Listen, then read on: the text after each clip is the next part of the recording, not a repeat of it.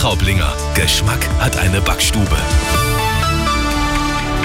Grüß Gott, es ist 14 Uhr, die Nachrichten mit Sebastian Uhl. Zuerst das Wichtigste aus München und der Region.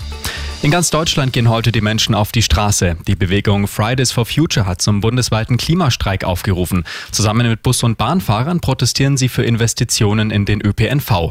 Wir haben mit Organisatorin Ronja Hoffmann gesprochen. Wir streiken für eine sozial gerechte und vor allem schnelle Verkehrswende. Wir streiken zusammen mit Verdi, also mit den Beschäftigten, weil es wichtig ist, dass Klima und Soziales nicht länger gegeneinander ausgespielt wird.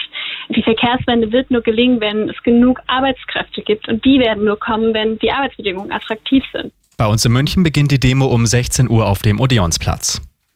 Der Andrang bei der öffentlichen Trauerfeier für Kreml-Gegner Nawalny ist groß. Tausende Menschen haben sich vor der Kirche in Moskau versammelt. Aber auch Polizei und Sicherheitskräfte sind mit einem Großaufgebot vertreten. Laut Nawalnys Angehörigen wurde ihnen der Leichnam erst mit erheblicher Verzögerung ausgehändigt.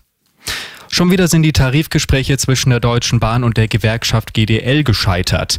Die Belastungsgrenze der Fahrgäste ist erreicht, sagt der Fahrgastverband ProBahn. Es brauche jetzt dringend eine Schlichtung. Die GDL hatte die jüngsten Gespräche mit der Bahn vorzeitig abgebrochen. Am Montag will sich die Gewerkschaft äußern. Und das ist sonst noch los in München und der Region. Bundeskanzler Olaf Scholz war heute bei uns in München zu Gast auf der Internationalen Handwerksmesse. Dabei hat er der Wirtschaft Erleichterungen in Milliardenhöhe in Aussicht gestellt durch ein neues Gesetz zur Bürokratieentlastung.